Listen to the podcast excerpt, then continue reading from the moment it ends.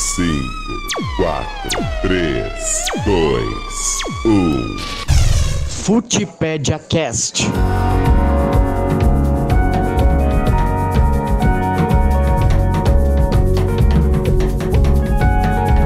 Olá, olá! Está começando mais um Futipédia. Eu sou Rodolfo Simões e hoje nós vamos contar a história do estádio municipal Paulo Machado de Carvalho, popularmente conhecido como Pacaembu, que completou 80 anos na última segunda-feira.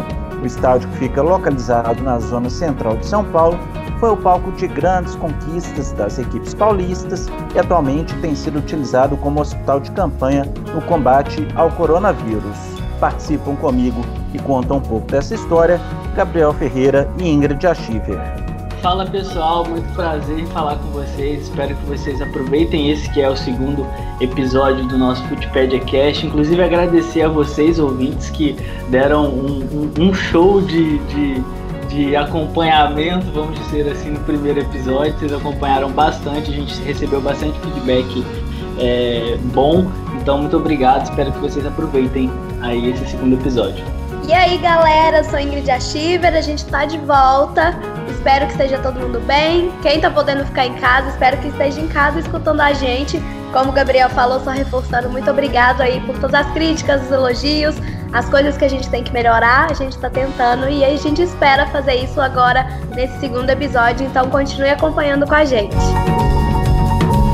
Então, pessoal, para a gente poder chegar até de fato a construção do estádio Pacaembu, a gente tem que perpassar pela história, porque é a partir dela que a construção de fato vai ser efetivada.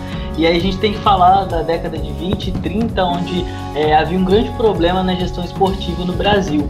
Inclusive, duas das principais entidades do país divergiam sobre quais ações deveriam ser tomadas em relação ao futebol por um lado, a CBD, a Confederação Brasileira de Esportes, que desejava a manutenção do amadorismo no esporte, enquanto a FBF, a Federação Brasileira de Futebol, queria o desenvolvimento do esporte após o fracasso nas Copas de 30 no Uruguai, onde o Brasil ficou em sexto lugar, e principalmente na Copa da Itália em 34, quando o país terminou na 14ª colocação. Então, por esse momento político aí, após a promulgação da Constituição de 1934, o Getúlio Vargas, que era o presidente do país na época, iniciou um projeto de apoio aos esportes nacionais. Esse, esse apoio, esse projeto, ele tinha como objetivo representar o país no mundo afora. E assim surge a história do Pacaembu. O local onde hoje está situado o estádio era uma região repleta de fazendas que produziam chá. Então chegou uma companhia inglesa no Brasil chamada City. Ela se instalou na cidade e ela foi a responsável por comprar grandes lotes, inclusive esse que seria o do estádio. A empresa canalizou o Ribeirão próximo ao local e abriu uma avenida arborizada conhecida como Pacaembu. E em 1935, então, essa empresa, a City, doou o terreno para a prefeitura, esperando uma obra que tornasse a região povoada. E olha só, gente, a estratégia foi tão bem sucedida que quatro anos depois, metade dos terrenos já estavam vendidos. E ainda falando aí sobre o projeto e a construção, em 1936, né, a Prefeitura de São Paulo idealizou e iniciou a construção do estádio no mandato do prefeito Fábio Prado e do governador Armando Salles. Né? O, o imponente Pacaembu foi arquitetado por Ramos de Azevedo. No ano seguinte, em 1937, com o regime do Estado Novo, que durou até 1945, as obras passaram por algumas mudanças aí, uma vez que o esporte deixou de ser prioridade para o governo. É o comandante a nível municipal, o Prestes Maia, chegou a interromper as obras, né? Um porquê dessa interrupção. É, seriam feitas mudanças né, no, na arquitetura e, no, no, planejamento do estádio, que a partir daí tinha como inspiração o estádio é, Olímpico de Berlim. Né? Com isso, houve uma ampliação tanto do estádio quanto da, do número de colunas que, que foram projetadas e construídas posteriormente.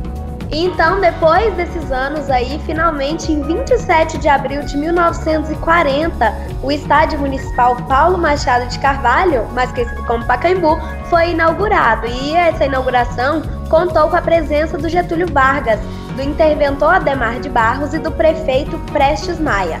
Mais de 50 mil pessoas estiveram presentes no estádio para assistir aos desfiles que marcaram essa estreia e do que seria o maior e mais moderno estádio da América Latina na época. Essa foi então a condição do Pacaembu quando ele foi inaugurado. E ainda falando sobre a inauguração do estádio, contrariando as pessoas que dizem que futebol e política não se misturam, a gente precisa falar do governo na época, a gente precisa falar de Getúlio Vargas, né, que inclusive não era muito bem visto em São Paulo e a cidade foi inimiga histórica do varguismo com a Revolução Constitucionalista de 32 e também por conta das oligarquias que eram contra o pacto social do governo. Tem um documentário muito interessante que chama Pacaembu, O Gigante Sem Dono, produzido por Plácido Berce, Pedro Maues e Vinícius Conde, é, onde o Celson Zelt, jornalista historiador, que inclusive é comentarista da ESPN, ele fala um pouco mais sobre isso. Então, para você que quer se aprofundar, dá uma olhada, procura essas informações porque são bem interessantes. E, enfim, voltando ao assunto, na época do governo eram proibidas as entradas de bandeiras estaduais nos estados, inclusive o, o, Getúlio Vargas ele promovia a queima dessas bandeiras. E no dia da inauguração, a delegação de São Paulo entrou com as cores e o nome do clube, que eram as mesmas do estado. E ao ver essa ação, o público presente e a mídia aplaudiram os jogadores, tendo em vista que eles estavam revoltados já com essa censura. E aí por isso, inclusive, que o por conta desse episódio, que o São Paulo ganhou o apelido de o mais querido. E foi no dia 28 de abril de 1940 que foram realizadas as primeiras partidas com rodada dupla pela Taça Cidade de São Paulo. O Palmeiras, na época conhecido como Palestra, goleou Coritiba por 6 a 2. Já o Corinthians enfrentou o Atlético Mineiro e venceu por 4 a 2. Apesar disso, a primeira equipe campeã no estádio foi a portuguesa, a Carinhosa Luz, né, em um torneio relâmpago com partidas de 20 minutos, a equipe do interior levou a melhor na final do torneio, que contava com nove equipes. A Lusa venceu a Juventus da Moca por 3 a 0. E agora chegamos, né, para falar sobre o primeiro derby. A gente falou desses primeiros jogos, como o Rodolfo mencionou, mas o primeiro clássico ele aconteceu no dia 4 de maio, o derby entre Palmeiras e Corinthians no Pacaembu. E foi melhor para o Alviverde que venceu a partida por 2 a 1. O Palestra, agora atualmente o Palmeiras, também é a equipe que mais vezes levantou troféus no estádio municipal. Ele foi campeão 26 vezes jogando no Pacaembu. Só complementando, Ingrid, uh, o primeiro derby né, entre Palmeiras e Corinthians foi a final dessa taça Cidade de São Paulo, tá? Só para ficar claro aí que é, entre uma semana e outra houve esse torneio relâmpago aí no qual a, a portuguesa foi a campeã e por isso é, o Palmeiras e o Corinthians jogaram é, no final de semana. Exatamente. E uma curiosidade agora, não sei se muita gente sabe, que no início é, o estádio não tinha esse nome oficial, ele passou por uma mudança de nome, que aconteceu apenas em 1961, que o nome oficial mesmo passou a ser Estádio Municipal Paulo Machado de Carvalho. Uma informação importante que essa mudança de nome ela foi uma forma de homenagear o chefe da delegação brasileira na Copa do Mundo de 58, que tem o mesmo nome, o Paulo Machado de Carvalho, que também ficou conhecido como Marechal da Vitória. E ainda falando da questão dos jogos no estádio, o Pacaembu ele recebe até hoje a copinha, que é a Copa São Paulo de Futebol Júnior. Só que nem sempre foi assim. Ele, é, a copinha também foi disputada em outros estádios. Na verdade, a final, né, as decisões também foram disputadas em outros estádios. Mas das 51 edições da copinha, 36 foram realizadas no Pacaembu. Outras 5 no Canindé, duas no Parque São Jorge, duas no Centro Esportivo Vila Nova Manchester, uma no Palestra Itália, uma no Morumbi, uma no Estádio Universitário da USP e uma no Nicolau Alayon, também conhecido como Comendador Souza. Complementando aí é, esse, essa gama de competições que, que o Pacaembu já recebeu, né, além de finais de Libertadores, Copa São Paulo Futebol Júnior, no ano passado, ah, pela primeira vez, a Taça das Favelas, tanto na categoria feminino quanto masculino, foram disputados no estádio. No feminino, o Casa Verde fez 2 a 0 no Paraisópolis, e no masculino, o complexo Parque Antônio venceu a favela 10-10 por 3 a 2. Então, gente, depois de todas essas partidas, dessa história bem bonita aí do Pacaembu, é, foi lançado em setembro de 2008, em um consórcio entre a Prefeitura e o governo de São Paulo, o Museu do Futebol, para guardar todas essas memórias importantíssimas aí para a história tanto do estádio quanto do futebol. O museu, que tem três andares, ainda conta com biblioteca e mediateca. Entre livros, DVDs e computadores, é possível ver a história do estádio, das Copas do Mundo e também do futebol como elemento de socialização. No Museu do Futebol também surgiu uma iniciativa muito interessante voltada para o futebol feminino, projeto Visibilidade para o Futebol Feminino. Né? Lá já foram é, relatadas as histórias de nomes importantes da modalidade, como a Cici, a Pretinha e a Marta. E esse já era, já era uma demanda muito antiga, né, que sempre teve em falta é, no Museu do Futebol, tanto é que ano passado é, antes da Copa, da Copa de 2019 na França, eles inauguraram uma exposição que ficou lá durante um certo tempo do ano, que chamava Contra-Ataque, que contava mais, é, de forma mais aprofundada, né, essa história do futebol feminino, dessas grandes jogadoras antes da Marta, né, porque a Marta já é esse grande ícone, é rainha do futebol que todo mundo conhece, mas antes dela tiveram essas pioneiras foram as responsáveis né, por fazer o futebol feminino também alcançar esse patamar que tem hoje. Então, esse trabalho também que o Museu do Futebol faz é muito interessante por isso, porque além de guardar a memória, tem que, que ser responsável mesmo por mostrar ao público essa parte um pouco desconhecida da história do futebol, principalmente o feminino. É, me parece também que foram montados uma série de 11 painéis e houve uma exposição no interior de São Paulo. Não sei se chegou a, a ir para outras regiões do país, mas eu sei que é, o interior de São Paulo foi contemplado com essa iniciativa também. Alô, Museu do Futebol, patrocina nós. Então, gente, entre inúmeras histórias marcantes, o Pacaembu foi palco da despedida da seleção brasileira de dois gênios da bola, Romário e Ronaldo. Esses jogaram demais, né? No dia 27 de abril de 2005, o Brasil enfrentou a Guatemala e venceu por 3 a 0 na despedida do Romário e o jogo, claro, terminou com um gol do Baixinho. Já no dia 8 de junho de 2011, o Brasil venceu a Romênia por 1 a 0 na despedida do Fenômeno. Quem marcou o gol foi o atacante Fred, também conhecido como Cone por alguns amigos aí. Nada contra, tá, pessoal? E, gente, além disso, né, para além de eventos é, esportivos dos clubes paulistas, o Pacaembu já recebeu outros grandes eventos importantíssimos aí para a história do país. Recebeu partidas da Copa do Mundo de 50, que foi realizada aqui no Brasil, os Jogos Pan-Americanos em 1963, é, algumas cerimônias e outras competições também foram realizadas lá, e um, um, um acontecimento né, muito interessante aí que foi a vinda do Papa Bento XVI em 2007 aqui no Brasil. Estava vendo uma, fui pesquisar mais sobre isso, estava vendo mais de 40 mil jovens se reuniram no Pacaembu para presenciar essa vinda do Papa, para ouvir o que o Bento XVI tinha a falar. Então, assim, é outro marco aí para o estádio. E voltando um pouquinho na fala do Gabriel, né, o Pacaembu foi uh, um palco de despedida de alguns atletas, mas também é, consolidou, confirmou, né, o surgimento de alguns grandes nomes. Né? O mais recente, o Neymar, né, quando o Santos, além depois de ter ganhado a Copa do Brasil em 2010, em 2011 o Santos também levantou a taça da Copa Libertadores da América, inclusive com, com o gol do, do adulto Ney, né? Agora acho que é adulto, enfim, deixou de ser um menino. o adulto Ney, o adulto Ney é, foi o protagonista daquela conquista. E para fechar o nosso podcast, né? Desde o último dia 6 de abril, o Pacaembu funciona como hospital de campanha na luta contra o coronavírus. São 200 leitos que conta com aproximadamente 520 funcionários da área da saúde. E acho que esse é um gancho, Rodolfo, até muito importante para a gente falar, porque tá, tá tendo muito essa polêmica da volta do futebol. E assim, muitos estádios estão sendo utilizados na criação desses leitos aí na, na luta contra o coronavírus. Então acho que é muito importante a gente perceber que esse não é o momento para a volta do futebol. A gente ama futebol, sente falta de acompanhar, mas no momento tem questões que são muito prioridade. Então acho que a gente a tem vida, que né?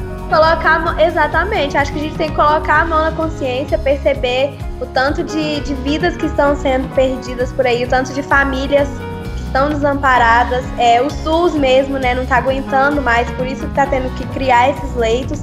Então, acho que é o momento da gente refletir muito sobre isso, de que não é o momento ainda de voltar ao futebol, até pelo risco também dos atletas, das comissões técnicas, enfim. É, semana passada, né, houve um protesto em frente ao estádio. É, São Paulo também é até então era o epicentro da, da doença no país, né? Agora pode ser que a região norte ali entre Amazonas e Manaus ali é, acabem ocupando esse posto. É, de toda maneira, 40% das equipes da Série A devem voltar, devem voltar aos treinamentos nos próximos dias, né? Mas acho que muita gente acha que o futebol é só os 11 que entram em campo ali, né? O que já é um risco por se tratar de um esporte contábil.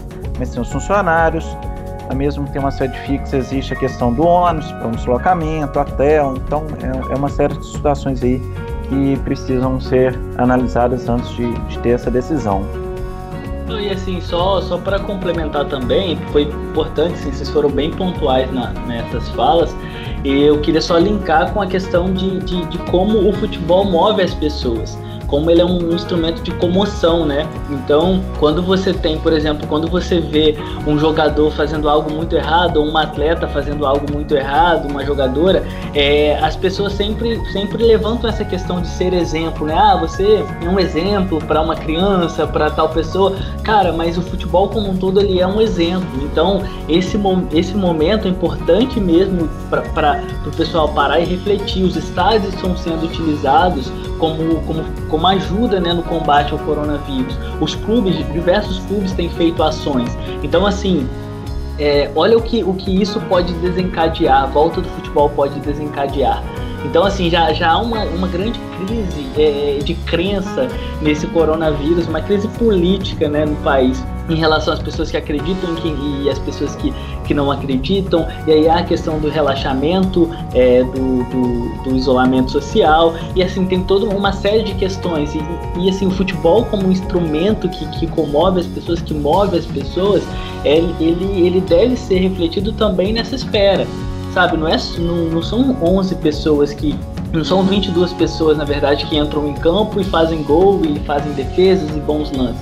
O futebol vai muito além disso, ele se mistura com política, com economia, com outras áreas e assim, é importante mesmo refletir isso. E até a transmissão da partida, né, já que não, não vai haver público, tem a questão dos, dos próprios jornalistas, né? Quantos repórteres terão de cobrir aquela partida, quantos narradores terão de, de ir até o estádio ficar numa cabine fechada para fazer a transmissão da partida.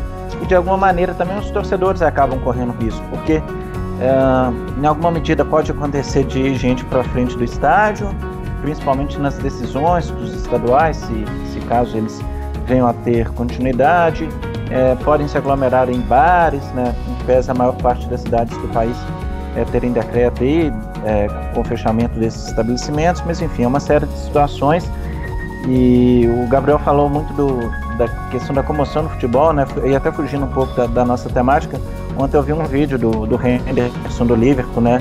Que ele, ele fez uma vídeo chamada com o torcedor do Liverpool, perdeu o pai e a mãe nos últimos meses aí, me parece que foi uma ação da, da Nivea até. Se eu não me engano, foi Montijo também que perdeu o, o pai, acho que a, o avô e a mãe, não sei, ó, ele perdeu dois familiares em uma só semana, assim, dois familiares próximos.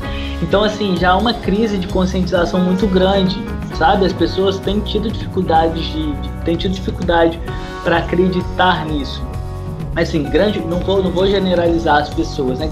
Uma, uma boa parte das pessoas, uma, uma parcela é, da população tem, tem desacreditado. Assim, eu tenho amigos próximos aqui na minha cidade, por exemplo, que, que continuam, continuam vivendo como, como, como se a vida tivesse normal, sabe? E, então é difícil saber, é difícil é, dimensionar a volta do futebol nessa esfera por conta disso, assim, é, quantas pessoas vão para frente do estádio para, sei lá, para ver o ônibus do, do, seu time de coração chegar, para dar um apoio, sabe? E, e como que isso vai ficar, sabe? Porque assim, infelizmente a gente sabe que o coronavírus ele, ele sempre ele assim a gente sabe que, que as pandemias no geral elas pesam pro, pro lado é, mais desfavorecido, né?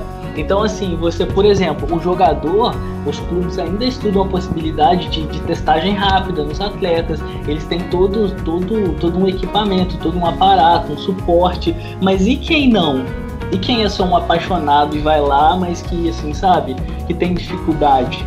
Mas aí a gente pode bater em duas teclas também, Gabriel. É a questão, primeiro, que os clubes podem ser desfalcados por conta do coronavírus. O de bala mesmo tá com coronavírus aí tem quase dois meses.